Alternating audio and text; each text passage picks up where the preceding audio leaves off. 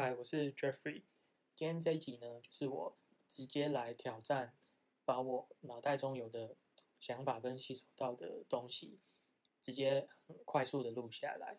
那这边我所要分享的就是我最近因为在制作 Podcast 的内容，然后我去突然间想通了的一个道理哦，就是我看到一本书叫做《顺流致富》，然后我是被这个书打到的点是，它解决了我的一个很大的问题，就是我一直有一个状况，就是我发现有各种的矛盾存在这个世界上。什么样的矛盾呢？就是呃，我前面别集有录过嘛，我一直有一个疑惑，就是我也花了很多的时间在我自己觉得啦，在提升自己，或者是做专案，或者是去呃尝试或是挑战各种我觉得。有机会能够替我的生活带来改善的事情，我花了这么多的时间，却都没有，还没有效果了。不能说完全没有效果，所以我一直就很迷惘，说到底我还缺了什么东西。那前两集就是我稍微理出一个头绪嘛，所以跟大家已经有一些分享了。那在我理出头绪到分享的这段过程当中呢，很有趣的就是，可能是演算法的关系吧，我就又一直被丢到相关的一些呃资讯出来哦。所以我就看到一本书叫做《顺流致富》，那它不是书吸引我，因为书里面的内容，呃，我还没买这本书，我是被网页上这本书的行销文章给吸引。怎么说呢？就是这本书把人定义成，应该应该应该先不要讲书的内容，应该把我当时所感受到的一个震撼直接的描述出来。就是他行销文案上写了好几段话。他讲了好几个成功名人的故事，比如说比尔盖茨啊、贾博士啊、巴菲特之类的。最让我 shock 的就是他点中了我心中的那个那个结哦，就是他举了很极端的成功的例子，比如说巴菲特。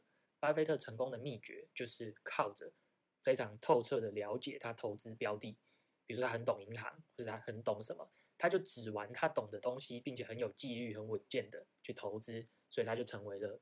非常有钱的人，然后他马上再举另外一个成功的例子，名字我忘了，因为外国人我都没有办法 记住他们的名字，忘记是索罗斯还是谁吧。他说他成功的方式是在对的时间点把钱全部投进去，那就是一个投机的方式嘛。啊，可是人家也是成功啦，因为人家对于投机的时间点的掌控能力非常的好。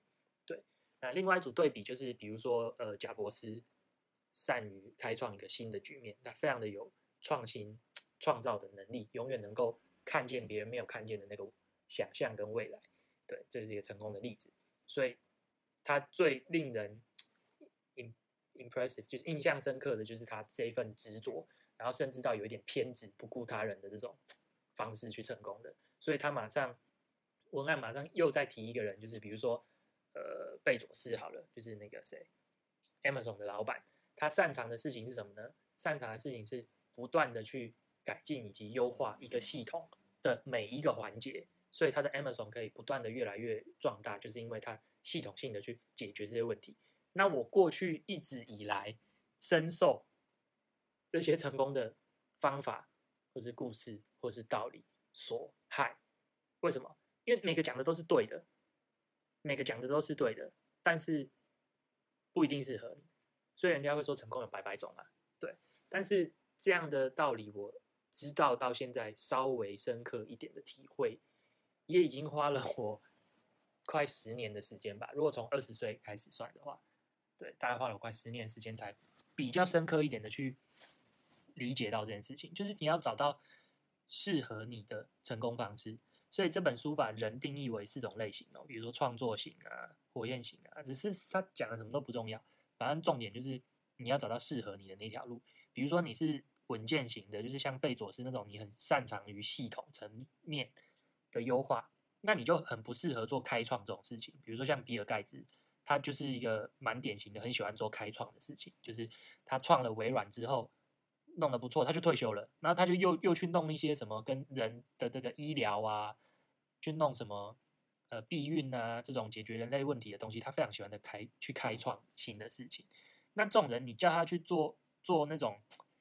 就是把九十分提升到一百分的事情，他他就很没有兴趣。像我也是比较偏向这种人。好，知道这个概念以后呢，就是怎么做。那这又是我花了十年学到的另外一个经验，就是你一定希望你更好、更成功，或者是更进步。所以我是这样啦，啊，我不知道你啊，就是对我是这样子，所以我会去看这些书、上这些课、看这些 YouTube 影片，然后这些资料，然后心得就是这些东西讲的都对，可是它是不是你现在需要做的事情？这也是我花了十年才理解。怎么说呢？那本书我还没看，但是有的人有有写心得。他说这本书把不管你你是哪一种类型的人，他把你的等级区分为好像九到十之类的，就是很像打游戏啊，就是你要从 LV one 一直练练练练练练到 LV 九。那以我们刚刚举的这种传奇人物呢，大概都是 LV 九的等级。然后市面上的书籍呢，或者是呃，演讲的影片呢，几乎都是这种 LV 九的影片，所以你就会一直觉得说，哎，奇怪，我听了这么多，看了这么多，怎么一点屁用都没有啊？因为你大概是在 LV one，然后你去看 LV 九的东西，说实在，对你的帮助不会太大。可能可能郭台铭或者是某些企业的大老板去看这个 LV 九的东西，可能是很受用的。但我这种小老百姓实在是。后来发现没什么用，对，所以我们该怎么办呢？就是你，你除了知道你是哪一个类型的人格特质以外，你还要知道你现在处在哪一个阶段，以及你到你的下一个阶段真正该做的事情是什么，这非常重要。对，我的经验谈。好，所以讲真来，我录这个节目到现在稍稍微有一点点感想，就是觉得我能够帮助到的人，其实。可能蛮多的哦，为什么？因为我自己的位阶蛮低的。那金字塔型嘛，位阶高的人一定一定少，位阶低的人一定多。啊，我的高低不是只说就是什么歧视这样，不是不是，就是我们单纯只是一个时间先后的关系。对我稍微去先往前走了一步或是两步，所以我自然而然可以告诉后面的人，就是哎，前面一两步是不是有什么？哎，路上有洞啊，还是有什么什么要注意的地方啊？对，那走到太前面的人。他跟你讲说那里有一座岛，还什么鬼的？你现在连 前面这个坑你都还没跨过去，就是会比较没有帮助。好，那回过头讲到这些等级之分呢，可以去上网去查。但是我就讲我们现在所处在的等级好了。我大概是在 LV 三到四之间。第一级 LV one 的真的蛮辛苦的，我觉得大概会是，嗯，我我必须老实说，可能是一些运气比较不好的人。那这可能跟家庭背景啊，还是什么都有关系。就是只说他连工作跟养活自己都还有一些困难，这是 L V one。然后 L V two 呢，就就是再更好一些啊，就是你可以照顾到自己能够温饱，这就是 L V two。我想蛮多人应该其实都是这样的状况，真的是就是贫富差距越来越大，大概很高的比例我才是这样子。那我现在是到 L V 三，因为我年纪也比较。多了一点，到三十岁了，所以稍微有存到一些钱，哎，就是比较窄，兴趣是比较不出门，所以稍微有存到一些钱。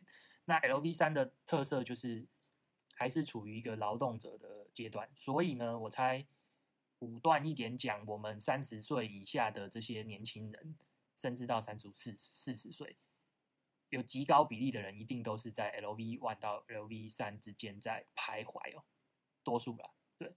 所以，我们这个阶段的人想要再上升到下一个阶段，该做哪些事情呢？就是今天的重点了。今天重点就是，我们慢慢的应该要去建立个人品牌了。这也是我从忘了什么时候开始就一直在努力的目标。只是我有点做这山望那山。对我这个阶段应该做的事情，就是慢慢的去累积跟经营自己的个人品牌。可是我却一直望向，就是那种我想要有一个团队。我想要有一个公司，我想要有一个系统，能够帮助我做任何我想做的事情。你看，这已经是很后面的事情了。可是我就很很贪心的，整天在幻想这些事情。对，那其实这个例子就顺着讲，你就大家就非常能够理解哦。就是我刚讲的那个，其实都是很后面的事情嘛。但是它就是有顺序的。你看，我如果先有我的个人品牌之后，我要有团队，这不是很顺理成章吗？你总不可能说像这样听我的 podcast，还是有在听哦。你连我是谁，我讲过什么话，我做过什么事都不知道的人，你要跟我组一个团队，那有点天方夜谭吧？除非我有什么成绩，或是我有什么作品。那如果我有的话，我也有我的个人品牌啦。如果我能够做出一个很很很厉害的东西的话，我早就已经是一个三八 D，就是就是有有点分量的人了。对，然后有了团队以后，我就可以有公司，就可以有系统，所以这都是一个一个阶段的。那在处在员工阶段的这些人呢，就是大多数的我们，就是应该要开始慢慢建立自己的个人品牌。那这个个人品牌的建立。就是最近一直市面上充斥的自媒体啊、个人品牌啊，然后斜杠啊这些有的没的关键字，我看了很多，哎，真的我看很多，但是有没有用就我也不知道啊。我要讲的是，一样回归到看你是哪一类的人，千万不要每个人都觉得说我是不是要辞职，或是我是不是要去做副业才能够累积我的个人品牌，是不是我一定要去录 YouTube，或是像。Jeffrey 就是我啦，去录 Podcast 还是要去写部落格，这个都没有那么的绝对，这是我的认知。因为忘记是书里面还是别人的心得提到，有一个很好的方式，就是如果你处在我们这种员工等级，可是你在公司内部有机会去接触到一个大型的专案，这个机会其实某种程度会对你的个人品牌有非常大的影响力。因为这种大型专案，你的层级就已经拉高到下一个层级了。那你在这个当中，你可以学习到非常多的事情，这是第一个。第二个，你可以去接触到你下一个层级的人。那我们最缺的就是离我们最近的那个层级的人的呃一些帮助或者是连接。所以，如果能在公司去接触这种大型专案的情况下，对，其实就等同于你是在经营你的个人品牌。你想想看，一个大型专案要碰多少人呢？比如说拍一部电影，够大吧？导演下面有演员，演员还有摄影师，摄影师还有音效、灯光、舞，哎，不知道有没有舞台了，反正就很多嘛。这种大型专案的特点就是你得要靠非常多人完成一件事情。对，那这样的情况下，你又是相关的负责人的时候，你一定是大家可能不会知道旁边的灯光师是谁，但是一定知道导演是谁嘛，类似这种感觉。所以不是一定说个人品牌，我觉得不是一定说就一定要说啊，录 podcast、录 YouTube 啊，YouTube 现在很夯啊。还是说一定要去经营什么 Facebook 啊什么的？虽然那个是主流啦，我现在也是在往这边靠拢，但是还是要根据你的个性，因为我是比较稍微反骨一点的，然后我公司比较小，所以我不太会有像去宏基、华硕这种有大型专的经验，所以我才会也是因为背景的关系，我才去选择这样的方式去经营我自己的个人品牌。对，那这个就是今天我觉得我在。最近从迷惘走出来当中呢，又接触到的一些我觉得蛮重要的资讯，两个，第一个就是你要知道你是哪一种类型的人，然后第二个就是你要知道你所在的等级。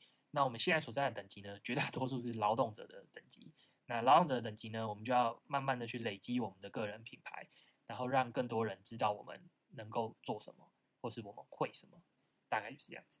那除了这一点以外，也要让专业能力啊更。就更厉害啊！讲真的，不然你怎么到下一级？人家认识你，然后哎，专业能力不是一定是技术哦。如果你很会 social，也是专业能力。比如说像主持人，主持人这种角色，就是要访谈的能力很强，很会讲话，这也是专业能力啊。你不要想说很会嘴，就就好像很弱一样，没有，因为我是工程师，我就很不会嘴。对，好，就是所以所以累积专业能力，我觉得是一件蛮蛮重要的事情。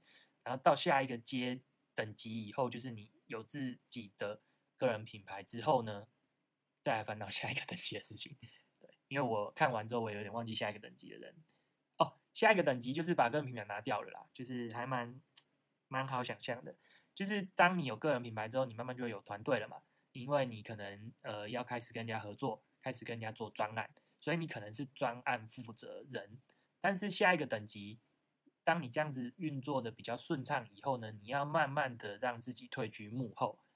然后这个东西还要能够继续的跑，这个就是下一个等级的困难跟挑战。对，然后讲太多越来越远了，没有没有，我们现在的等级就是好好的提升自己，然后帮助身边的人来建立自己的个人品牌，这样就好了。好，就这样，拜拜。